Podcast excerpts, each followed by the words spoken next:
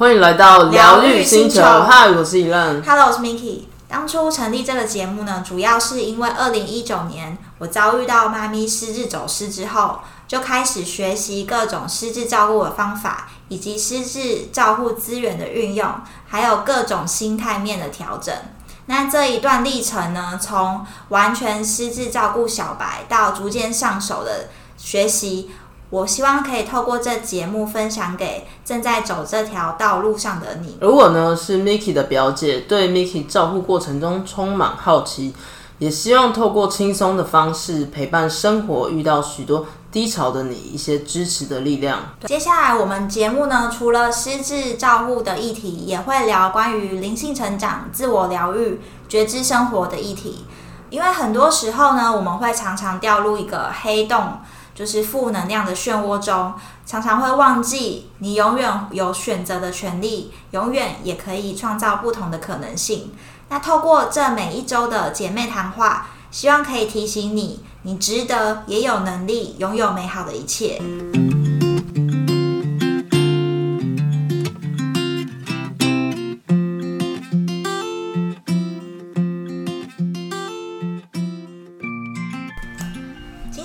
大家聊聊人性照护。为什么会讲这个主题呢？主要是因为疫情期间，我发现我妈的病情好像有点退化，然后她的认知功能也越来越下降，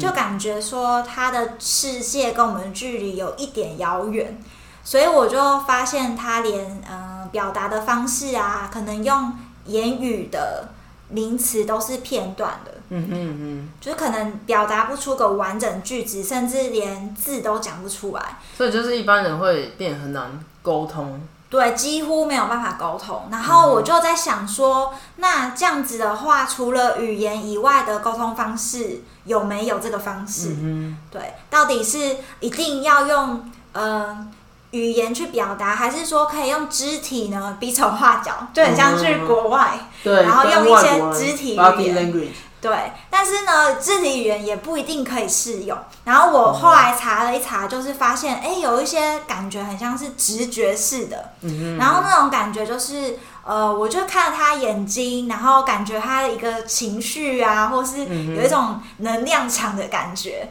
然后，但这种东西有点说不上来这是什么东西。然后我就是发现他有一个语言以外沟通方式，除了肢体，还有一个知觉。然后我就可以慢慢猜到说，哎，他想要表达的可能是什么，然后我再帮他翻译的那种感觉。嗯，而这听起来很玄哦，但是大家不要担心哦，我们不是要传教哦，我们也没有要聊宗教的议题，就是纯粹就是 Miki 在呃，等于他在照顾的过程中，就是遇到状况，然后他发现，所以发自内心的跟我们分享。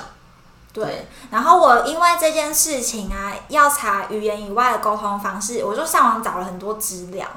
然后我就有看到，要打什么关键字？嗯，我一开始是打一些什么灵性照顾，哦然后人性照嗯顾，还有一些就是照顾方，就是方方法，对方法，可是是属于比较不是正统的，嗯对，不是一般那种医学会会出现的字。然后甚至我还去找了一些国外的资料，然后那个他的方式呢，就是说好的照顾不是无微不至的，而是要打开人的开关，就跟人本身很有关系。但好的照顾不是就是无微不至吗？没有，我就是去查了，发现说，呃，如果你真的是做到无微不至哦，什么就是连吃啊穿都帮他摆好，放在他眼前，这种无微不至的照顾很容易让一个人退化。呃，对你这样讲好像蛮有道理的。就是等于你帮他把所有事情都做完了，然后他不需要用他原本的能力，就就就发现他不需要了，所以这东西就会慢慢退化，可能肌力呀、嗯，还有一些咀嚼的那个吞咽的能力。那这样是不是很像对小朋友也是这样子？对对对，其实也不要什么都帮小朋友做好，因为他就会变得很无能。丧失他学习的机会。没错，对，然后我觉得他书里面有讲到一个很，我觉得很不错的概念，可以分享给大家，就是说，如果你要帮助失智者的话，你应该是用引导他赋能的方式为前提。赋能是怎么写？赋能就是就是恢复恢复他的能力。哦就是你不能帮他把所有事情都做完，嗯因为你现在知道说他能力有点退化，可是你可以引导他慢慢去完成这件事情。嗯举举例来讲，就是说，呃，你觉得他发现有一些语言表达的不是很清楚，嗯，那你就可以在他还有认知到呃有一些词汇的时候，你就可以引导他说有一些选项，比如说你眼前的是。嗯呃，什么水果啊，你就跟他说，你觉得是什么芭乐啊、木瓜，就有点三选一那种感觉。嗯选择题，对，然后或者是你就引导他，比如说他绑鞋带，或是要干嘛，你就引导他，让他去完成这件事情，嗯你不要都帮他做好。嗯对，然后这时候你就可以用这种方式是引导的，然后你就慢慢可以发现说，哎，他现在的需求是什么，然后你慢慢就可以知道说他还有的能力是什么。其实他们也是很需要被赞美、鼓励啊，嗯他们就会很愿意去就他做。可以自己做来讲，他应该也会觉得是开心的吧？对他其实也会有成就感，嗯哼，对，因为他就会觉得说，哎，这件事情我我是，对可以完成，而且我还得到肯定，嗯哼，然后他就会一直有一个正向的循环。嗯嗯对，然后我觉得这个最重要的点就是在于有没有尊严这件事情。我觉得照顾本身啊，就是要围绕着，尤其是照顾老人家，嗯哼，就是一定会跟有没有尊严就是不可破分的感觉。对，嗯然后我觉得呃，如果你今天是很重视他们的尊严，或是重视他们的照顾人性的方法的话，你就可以就是让他们是呃还保有自己的能力，然后可以继续做的很正向。然后我这边有查到一本书，嗯呃，跟大家分享一下，可以去 Google，就是有一个日本人叫做本田美和子，嗯嗯然后他的这本书叫做《人性照顾法的入门》。嗯然后为什么我会发现这本书呢？因为我就上网 Google 日本，然后有什么人性照顾。因为其实失智这方面照顾什嗯么，其实日本算是走蛮前面。没错，多多了我们好几十年，嗯因为他们比较早进入高龄化。啊对，对，然后我那时候就看到说，哎，这个标题很耸动哦，他就写说日本的亚马逊五颗星推荐，然后连什么 NHK 电视台啊都有大力报道啊这样子。嗯然后他说，只要使用人性照顾法，即使你是那种很抗拒被照顾的，或是你缺乏一些反应的人，嗯你的你用这套方法照顾态度都会发生改变，就是很被称为是一种奇迹的照顾方法。好会下 slogan，没错，然后我马上就被吸引，我就直打到接点，被打到。对我直接点开看，我就想说人性照顾法到底是什么？哎、可是它不完全是针对失智吗？呃，日本人写的时候是针对失智来写，哦对，但是其实人性照顾法它是一个呃世界都通用的方法，哦然后它有所以是日本的发明的。不是是法国人，法国人他们就是呃有提到说有两个专攻体育学的法国人设计的，嗯然后他当时呢在法国已经发展四十年，然后他用这个方法在照顾技巧上有延伸出一百五十几种哦，就是关于人性的照顾方法。那好像欧洲人比较会做这样子的，怎么讲？就是发明，就是有点像体制外的一种、一种照顾方法，就不对算是医学的。就像我们听到有一些什么教育，就是什么芬兰做的比较好对啊，对就是符合小朋友习对，就是性。体制外的。对，我觉得这个就是真的跟人本就是很有关系。嗯嗯嗯嗯就不会是那种科学性，然后跟你说理啊干嘛对的。对对对，所以我觉得这是我我自己觉得比较可以接受度蛮高的，因为如果我就想会想说是，如果我今天是我失智，嗯哼我就会希望这样被对待，我不会希望说哦，你就是去日照中心，然后第一堂课是什么，第二堂是对干嘛，就是很自式化的。没错，对，然后我觉得这个方法很棒，是世界性都有使用，而且特别拿来用在高龄而且认知功能特别差的人。嗯那哼刚好这个就是符合失智症的没错，的 TA 对。然后这个方法呢，我觉得可以让我有点突破盲肠。就嗯他有提到一个情境，就是说同样的照顾方法，为什么有些人就可以顺利的进行。为什么有些人就不行？就是可能会被拒绝或干嘛？就是这个我一直就是也是有点百思不得其解。比如说，比如说，就是我如果用这个方法，然后我就教用这个方法教给别人，就是一样的人使用我的方法，可是却没有达到相同的效果。可是为什么会这样？就是一个我这原本我设定就是觉得是一个很玄的东西，就是明明就是一样的步骤，可是却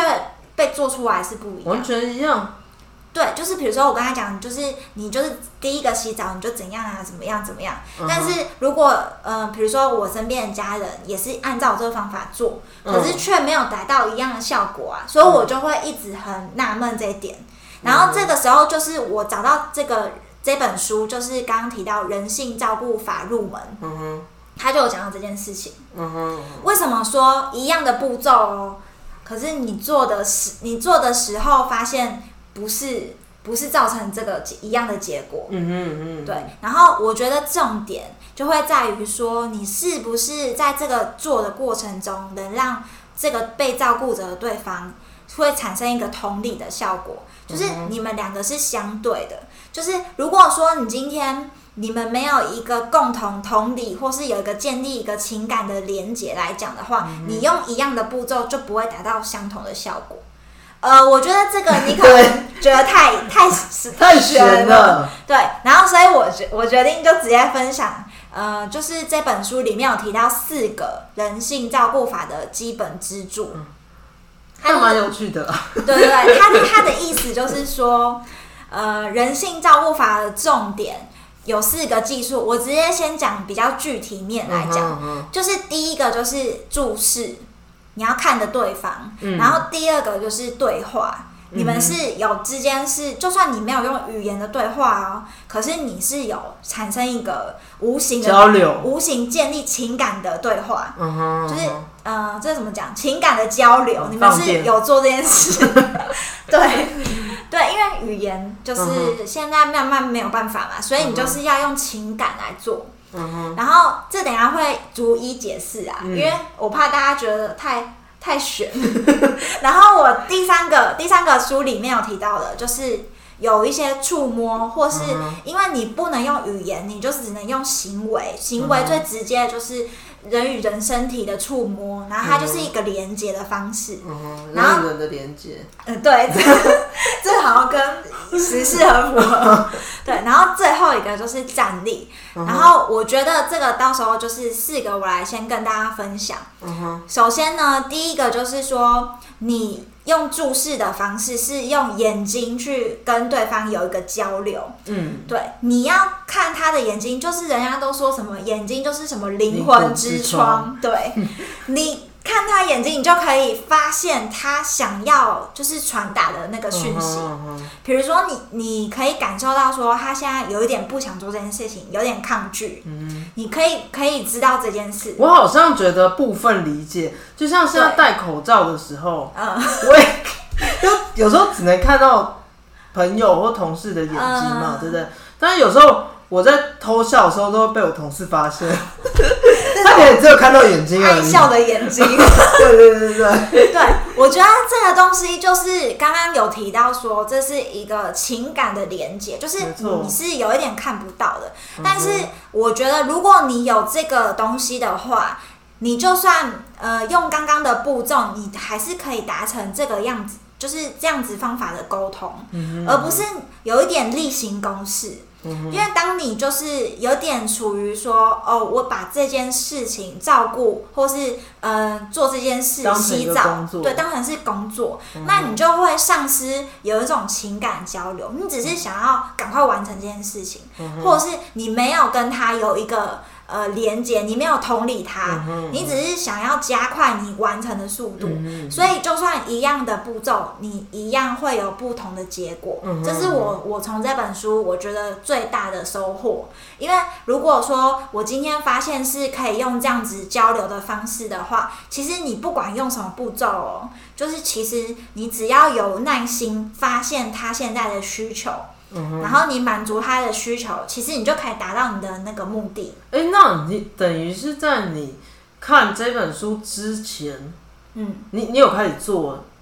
我算是有点失败开始，因为我一开始也是会想要用比较自私的方法，嗯哼，就是哦，我就觉得就是没什么好讲的啊，就是做这样就可以完成了。因为嗯因为一般正常人就会觉得说，呃，你做这件事情就是把它拆解某几个步骤，嗯，对，那可是当你今天是一个比较属于呃认知功能下降的人，嗯你就不能用正常人的思维嘛，你一定是要站在他的立场去想，嗯然后甚至就是我们之前有提到说，他现在就是在他的那个星球。节对，对，那你就是真的要用另外一个跳脱的角度嗯去、去想说，如果你真的他那个情况的话，嗯，你会真的手足无措，那你就只能先让他安心。嗯哼，所以你首要做的不是说你要做什么事，而是你要先建立他的安全感。嗯因为当你注视他的眼睛，然后你发现他现在是有安全感，然后你要给他一些比较温暖的感觉。所以你是可以读出很多讯号的，对，所以这个就是读懂那个空气的感觉。对，这个是第一个步骤啦。因为你注视的话，你就是先 catch 到他的灵魂之窗。对，然后当你做完这个步骤以后，嗯哼，呃，你就可以发现，第二个就是要展开对话，然后对话有很多种方式，就是你自己的话，当然是可以用语言表达的方式，嗯因为语言上一集有讲到，语言就是会有一种频率，有一种能量。嗯你如果跟他讲一些很好的话，很好的方嗯式，对他其实是。呃，虽然听不，他可能听不太懂，或是他理解力可能没那么好，嗯但是他可以感觉到说，哎、今天这个人对他是有敌意的，嗯还是他是想要来帮助他？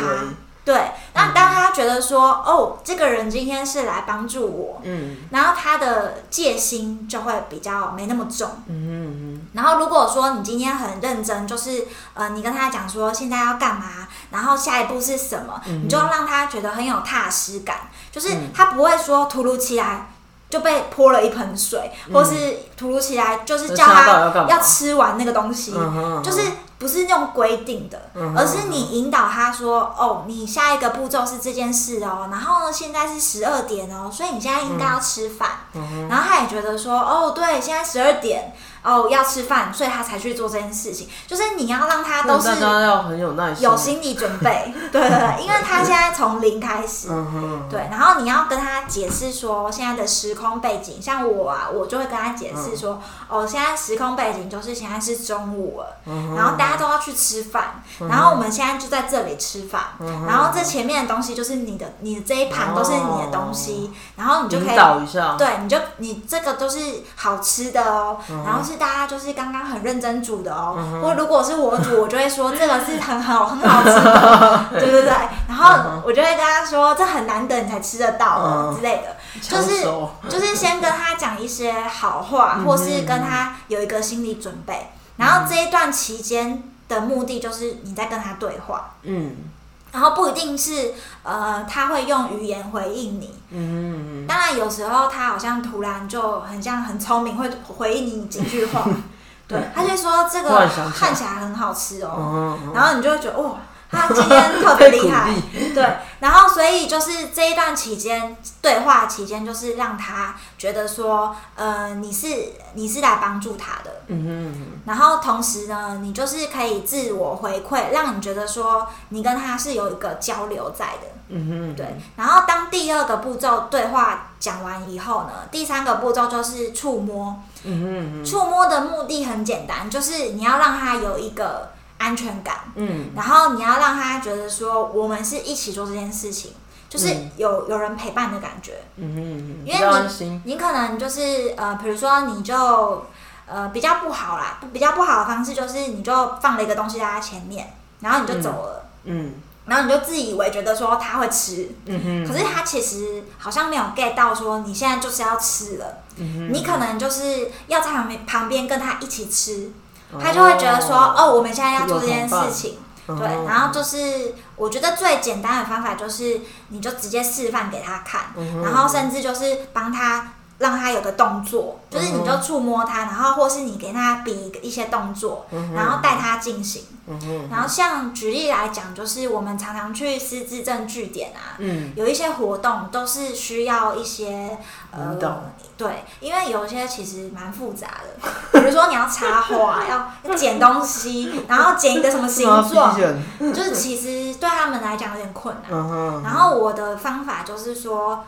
一开始可能他不知道剪这个形状，嗯哼哼，第一刀我就先帮他剪，嗯哼，然后我就跟他讲说，现在要在做这个事情哦，然后让他觉得说，哎，已经有一个起头了，然后他就会跟着做下去。这样好像就会让人家觉得比较简单，嗯嗯嗯。然后，但是开始总是困难。对，但是他会，他会觉得说，哎，有一个人在跟他一起做这件事情，他就会比较放心，比较不孤单一点。对，所以我觉得第三个这个人性照顾法特点就是触摸，就有点像是飞机要起飞了。然后你就跟他一起做这件事情，然后要结束了，你也跟他一起做这件事情，就是让他觉得说他是有有被陪伴的，然后是充满安全感的。嗯，对。然后我觉得这个步骤做完之后啊，最后一个步骤就是你要让他呃站立。这个最后一个步骤其实我觉得这个有一点。有一点是属于他体力方面的，嗯嗯嗯，因为有一些长辈可能是年纪比较大，他可能自己没有办法自行站立，然后肌力方面各方面都有点衰弱，嗯嗯嗯，然后我觉得站立呀，其实有一种解读就是让他独立，就是自己去完成，嗯嗯嗯，对，因为你刚刚已经陪伴他了，然后你就要适时的那叫什么放手，让有点像小孩，对，就是要放手让他去做，对。对，所以。所以我觉得这四个步骤就是有点，呃，从一开始的建立关系，然后引导，然后最后就是放手让他去执行。我觉得这个就是人性照顾方法最重要的四个步骤，而且就是有点让他重回到呃被有人品的被对待，就是是有尊严的，嗯，有品质的。对，因为有时候会有点，嗯，不知道怎么讲，就是有些人是会觉得他会。当成是小孩子啊，就是很像退化那种被对待的方式，那那个感觉就没有那么好，就是被照顾的人的感觉会不太好。对，就我觉得这个就是他们呃很提倡说人性的这个角色。那那比如说你提到这四点，其实你在生活中也都一直在执行嘛。嗯，那这个过程中，就是那你你有获得到什么好处吗？呃，就我觉得真的是一个奇迹照顾方法，因为你如果说呃，你用这种方法的话，你刚你刚刚有提到说先注视他这些，就是比较细微的，是关于关乎到无形那种情感的交流，就是你有做完这件事情，其实呃，当你他他发现你是跟他是有连接同理的时候，你在做任何步骤，其实就会。呃，很快速，而且呃，对，很顺，然后是一个正向的循环。嗯，对，我觉得第一个呃比较直接的影响就是呃，我妈她算是中度失智嘛，嗯，中度的话就会有一些精神行为症状，嗯，就是医学院他们有一个名字叫 BPSD，就是有一些幻听、幻觉，然后甚至有一些会。嗯，觉得说这个镜子里面有一些看不到的人啊，或是跟他对讲话，嗯，然后可能就会不愿意配合很多东西，嗯，然后甚至有些人会出现一些攻击性，嗯，就是都是比较不好的症状，嗯，然后有些人还会半夜去游走，哦，对，很像梦游，可是他不是，他就是一种精神行为症状，而且他不能控制，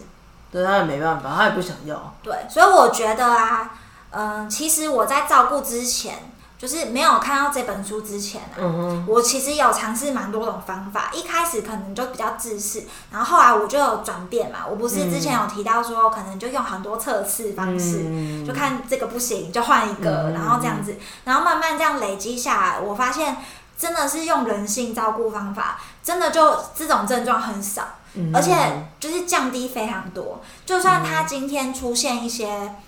嗯，比如说跟镜子里的他一直讲话的话，我其实都可以接受，我就会觉得说他其实在帮他自己打气，嗯，或是给他自己一些能量，我不会觉得说他在跟一些看不到的人沟通之类，就是你可其实你自己也有一些帮助，就是你会换一个角度去想，没错，对，所以我觉得这是第一个好处，嗯。大家可以就是先试个二十一天，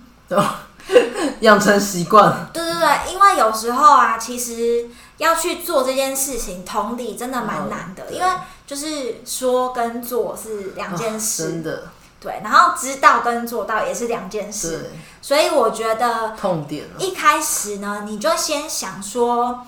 呃，你你你先用这样子的方式先去执行一段时间，嗯然后第二个方式就是，如果你有人说心理会影响生理，对，对，所以你当你用人性的照顾方法，其实你就是在帮他治疗他的心。哦，因为生病的人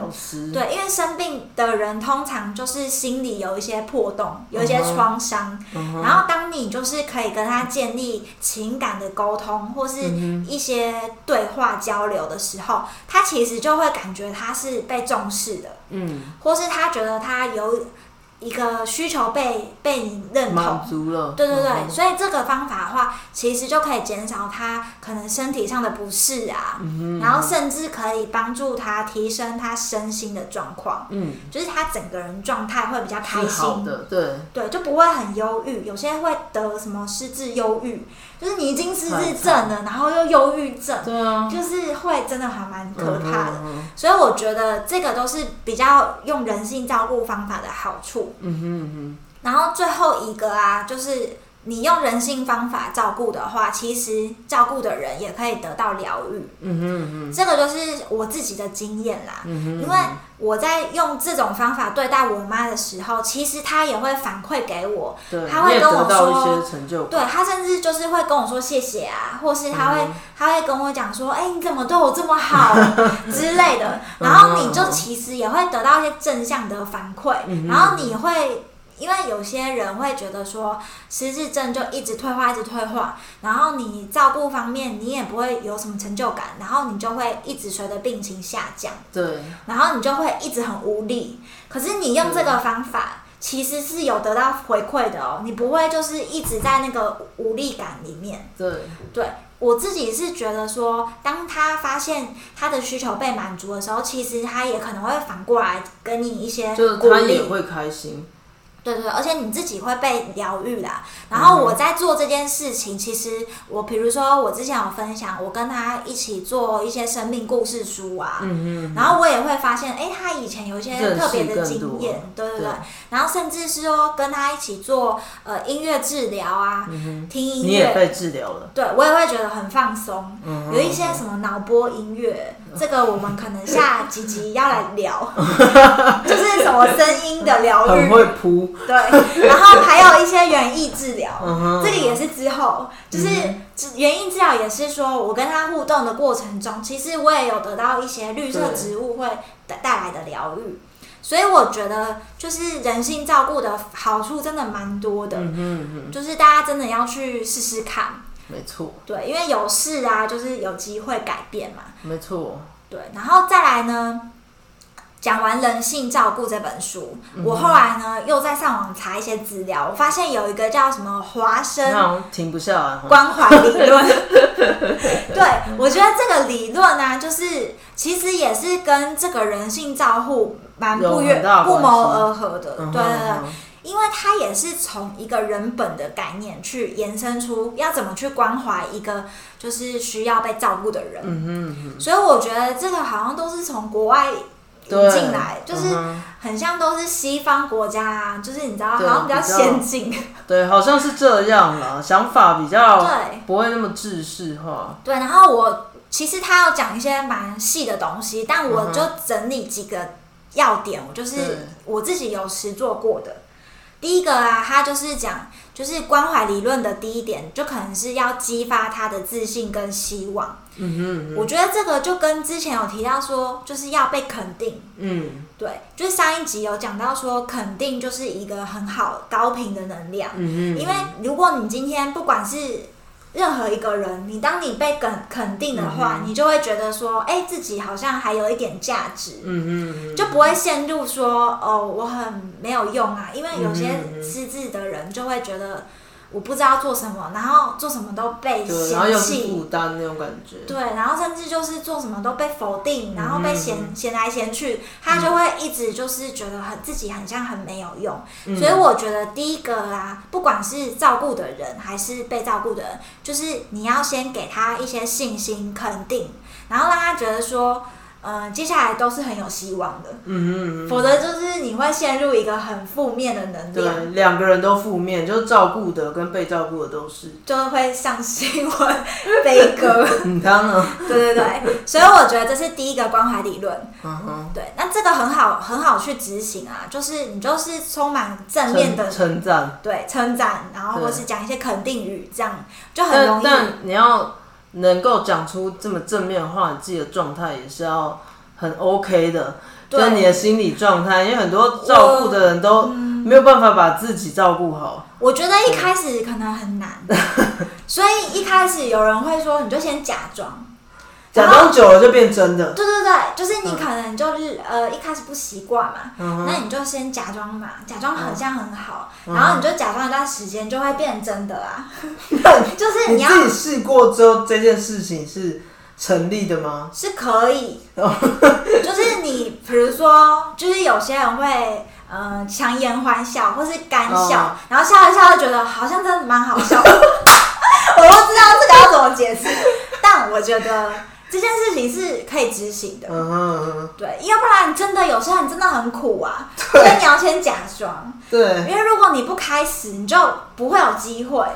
我说没错所，以，所以我觉得这个问题呢，就是可以先试试看试。好嗯对，因为不要先自己一开始就丧失那个对机会嘛。没错对对对。然后第二个方法，第二个方法就是说，你要先协助，当你今天。呃，你跟他有一个情感的交流之后，嗯你就你就会有一些正负面的连接。就是如果今天这个人就是被照顾的人，他会跟你表达一些感受，嗯。像我妈来讲的话，她会跟我讲一些词，就是她觉得什么会害怕，嗯或是她觉得呃怪怪的，或嗯哼。她就是讲一些词，然后你这时候都不要先下定论，哦，对对对，就是你就呃，因为有时候人就是会很急着要回应一件事情，嗯。我我是自己有学到说，呃，不要先那么快下定论，就是你要先让他慢慢讲完，因为嗯。他们的表达能力比较缓慢。嗯。然后我之前一开始都会太急了，嗯哼，就以为是工作有没有，就是赶快解决之类但是这时候就是真的要有耐心听他们讲完，不管他今天讲什么，就是他可能在讲一件事情，但是他没有讲完，他还有一个一些要表达的东西。嗯如果你中间插进去，他会忘记他要讲什么，哦，然后你就 get 不到他原本要表达的意思，嗯就会产生误会。然后这时候就是，呃，我觉得这个关怀理论它有讲到一个重点，就是不管他今天是正向的还是负向的表达，嗯你都要听他讲完，而且你要就是一边认同他，嗯哼，然后就是可能点头啊，回应他啊。嗯哼，像我最常就会说，嗯，对啊，就是就是他你心都不知道在哪里，是不是？没有没有，我还在我还在就是嗯解读他的意思，嗯哼嗯哼。可是你不要马上就想要马上回应他，哦，不要下一个定论啦，就是先对让他把话讲完。然后就有一点是说，你要等他整段话都表达完了以后，嗯你才可以去判断说他现在的需求点是什么。嗯哼嗯就是如果你他没有讲完，你可能会误会他的需求是那一个。就比如说，他今天其实是有点想吃东西，可是他前面跟你讲别的，然后最后他才讲说：“哦，我很饿。”这样，就是你会你会没有你会误解他的意思。天哪，这好难哦。对，可是我觉得这个这个真的是很容易会犯的一个问题哦，因为我之前就常常会先下定论，对啊，很合理啊。对，就是就是你没有耐心听他讲完，然后你可能就会觉得啊，你应该是这个意思。嗯可是我后来发现，就是这个理论它其实讲的还蛮重要的，就是呃，如果你有有试过的话，你可以大概知道说他他其实有时候表达的不是他一开始的那句话，嗯哼嗯哼，然后而且他有时候很神奇哦，如果你呃，我不知道怎么解释这个情况，就是比如说他在讲这这几句话，然后你如果先帮他下定论了。你就跟他说：“哎，你是不是觉得哪里不舒服、怪怪的？”然后他就会重复你的话，就有点像乌鸦，然后他就会重复你的话。嗯，然后你就忘记，他就会忘记他原本要讲的是是什么，然后他就会读取现在外界他得到的资讯。哦，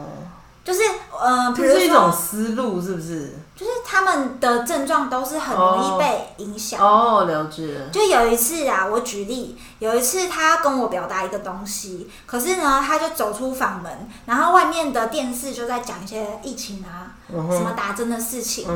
然后他刚刚原本不是要跟我讲这个，可是他听到那个。电视报道的的话，他就突然跟我说什么有十三个打针什么疫苗，就是他就会引引用哎，他会引用那些很奇怪外在环境的话。但我觉得我们有时候也会啊。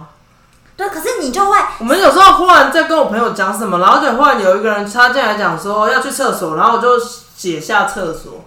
然后想说不是不是，我不是要讲这个，对对，类似这样。有时候会忽然间可是你，你就会。他们是会完全被拉走，然后连他原本要讲的东西都会忘记。嗯，了解。所以你你就会没有办法知道他的需求是什么，你就被打断。嗯哼哼。所以我觉得这个有点难，但是可以尝试做做看。就是通常它的铺陈都很长，对不对？呃，对。因为结论在最后。因为他们的认知功能下降，所以他有时候表达的第一句话不见得是他现在想要讲的话。嗯，了解。然后再来就是，我觉得外在环境就是我下一个要讲的环境因素，就是。关怀理论它的其中一个因素，嗯，因为环境就是会影响一个人啊，没错，所以才会有孟母三迁，没错，对，好棒的例子。然后我自己是觉得环境的影响是很直接的，嗯哼哼，就是如果你今天在一个开放性的空间，嗯，或是你去到一个人很多的地方，嗯，这些这些人一定是直接被干扰。嗯，了解。对，就是他们会很容易就会会别的人讲了什么啊，他就会跟着分心去了。嗯哼对，然后还有一个就是，如果是这个场域是他熟悉的环境，也是对失智症影响很大。就是比如说，像他很常会想要回到他小时候的家，嗯，没错，就是一个他熟悉的环境，他就会有一个安全感。嗯，这都很直接的。然后再来就是呃隐私。隐私这个需求也蛮重要的。嗯嗯有时候他们其实啊，就是不想要被打扰，或是有些什么上厕所。嗯因为有时候其实我会可能发现他没有办法自己上厕所的时候，我会跟他一起进去上厕所。嗯。可是我又不能让他觉得说他没有隐私。你原本就意识到这件事吗？没有，因为你我是我是在我是有一次就想说，如果有一个人看着你上厕所，你不会觉得就是尿不出来吗？是这样说没错，但你就想说要帮他啊？对，但是我后来发现他就是真的会上不出来，真的。对，所以我后来呢就会。就是假装没有，假装假装在做别的事情，哦，了解。或是或是假装没有看着他，嗯哼，然后让他觉得说他现在是觉得还蛮还是有隐私的，对自己比较舒服，嗯哼哼。我也不我也不知道这个是要怎么去解释，但是这是人之常情，了解。对，就是有一些隐私的东西还是要注意一下，嗯哼，因为这个可能跟我觉得跟尊严比较有关系，有相关。对，然后再来就是你的环境的舒适感。嗯哼，因为如果你今天是呃在一个还蛮舒适的环境，比如说就是呃温度、湿度啊，然后还有就是没有什么噪音，嗯哼，然后各方面就是都还蛮 peace 的。因为有时候啊，我个人是觉得电视有一些节目那种很激进、慷慨激昂，这种都是会被干扰。所以，我个人是觉得最好是放一些轻音乐，然后就是柔和一点、比较舒服的。对，这种这种就可以营造一个比较好的空间。然后，呃。再来就是我，我之前有提到，呃，一个马斯洛的需求理论，就是大家有知道那个什么金字塔，以前上课啊，就是有些什么公民啊，然后他就会说最低层次的话，就是他需要先被满足生理的需求，就是可能你要先跟小 baby 一样，就是如果他哭了，可能是因为肚子饿，对，或是没有睡饱，很多生理的需求没有被满足，所以那个失智者也是一样，有时候啊，他可能就是想要上厕所，或者是他觉得吃东西，想要对想要吃东西，这这些需求，就是你要先去满足他，然后你再来你再来去满足说嗯、求，他要去呃达到一些跟别人互动，比如说嗯。社会的需求，就是嗯。要带他去上课，嗯。然后建立一些归属感，让他觉得说，哎、他被老师表扬了，嗯然后他是有一些认同，对，被认同的。然后最后呢，才是就是我觉得比较难，就是一些自我实现。嗯就比如说嗯，他会自己想要去完成一一幅画，哦就是他会想要把这个画画完。嗯我觉得这个就是一个比较高层次的。嗯嗯像我记得很深刻，就是我自己有发现他对画画这件事情是有这个嗯，兴趣。的。嗯哼，，对但这个我们以前就比较少会知道。嗯哼，但是因为自从知道的话，我就会引导他，让他去完成。嗯哼，然后不管他今天画的好不好啊，他就是你都会刚刚第一个嘛，要肯定他赞美他，然后他就会真的，他有几次都会很认真完成一幅画，然后就跑来找你，那应该会蛮有成就感，然后他其实就是想要你得到更多的，对你认同他，或是他有一次就跟我说：“哎、我以前都不太会画，嗯可是我不知道为什么最近就是很很很喜欢想要画，就你就会觉得说，哎、我也有很有成就感，就是很像我发掘了他他这个天赋，就是我是他的经纪人，对，就是有点很神奇的感觉。对，所以我觉得这个就是属于人性比较高的层次，就是人性照顾，就是有时候你照顾之后，不是就只是就是可能不是帮他一些生理把屎把尿这种，就是人性照顾，他还有分阶段，就是可能有很高的层次。嗯然后像我发现他有退化嘛，哼，有一些可能他会有一些视觉上的呃错觉，就是嗯。比如说一般人看说那个镜像，就是镜子有倒影这件事情，他可能分辨不出来。哦，然后或者是有一些呃，比如说黄昏症候群，他开始觉得天色要暗了，嗯。然后他就开始焦虑。然后嗯。你你其实你其实就是只要开灯，让他觉得就是、就现在很安全，因因为他看不到，他就会有点怕怕的。嗯所以这一些都是你从人性照顾的时候，你可以慢慢发现说为什么他会产生这个焦虑感，嗯然后你就去有点推测说啊，应该是这个原因。嗯然后其实也是有点测试啊，就是我就发现，哎、如果我开灯，它好像他就就比较 OK OK，对，所以这个东西就是需要大家慢慢去发掘。嗯哼嗯然后最后啊，我就是想要跟大家分享说，虽然失智症它是没有办法治愈的，嗯哼嗯然后如果你得了失智症，有些人就觉得啊天塌下来就是很惨这样。哼嗯哼，但是其实其实他这本书就是告诉你，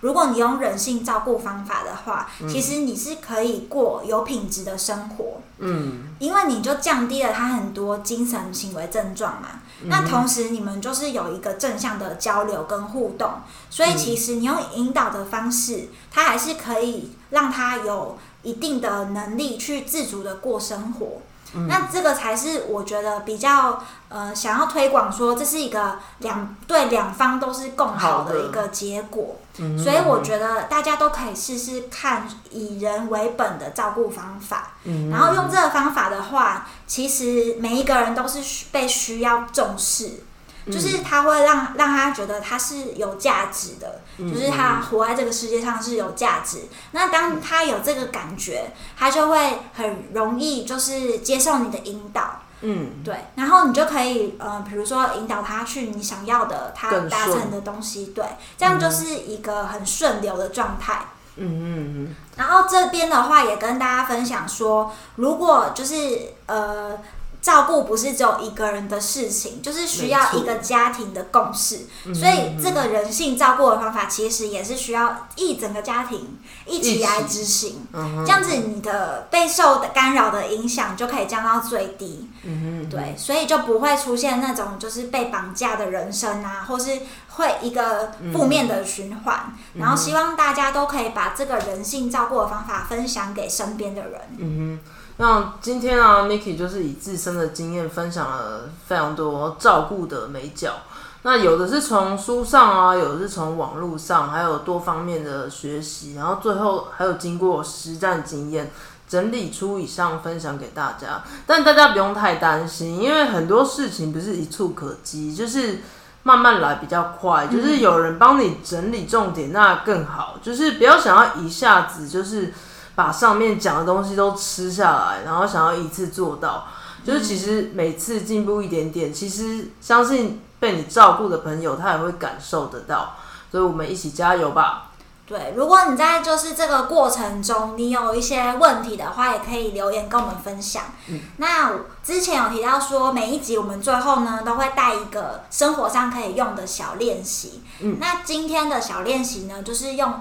人性照顾的方法，然后有三个步骤。就是可以让你理解失智的人，然后他可以发现他说不出口的需求，就算用语言的方式没有办法沟通，可是也可以用刚刚提到那四个步骤呃交流的方式。然后我这边有简化成三个步骤，就是可以用倾听、想法。第一个就是你要先了解他，他到底在想什么。就是你要知道他的需求，如果他没有办法说出来，你可以用注视的方式，然后用就是情感的对话建立情感的连接。对对对对。然后第二个方法就是你要收集资讯。嗯哼。那收集资讯这边呢，其实我们都帮大家整理好了。就是我们前面几集呢，也很分享了很多资讯。然后如果你还有问题的话，你可以去看我们之前。更早之前的一些 podcast，然后它每一集我们都有提到一些呃可以实做实用的方法，然后最后呢，你透过这些人本的方法，你就可以了解他的需求到底是什么。没错，那你就可以站在他的立场去理解说他现在这个行为为什么会产生这个行为，你就可以知道他内心真正的想法是什么。你就可以用更贴心、用人就是有尊严的方式去照顾他。嗯，对，所以这三个步骤分享给大家。那如果说你在实做过后有任何心得呢，或是有更好的方法，也可以留言，然后帮我们打新评分。那这样子我们就可以一起成长喽。好的，今天聊到这边，疗愈星球，我们下次见，拜拜。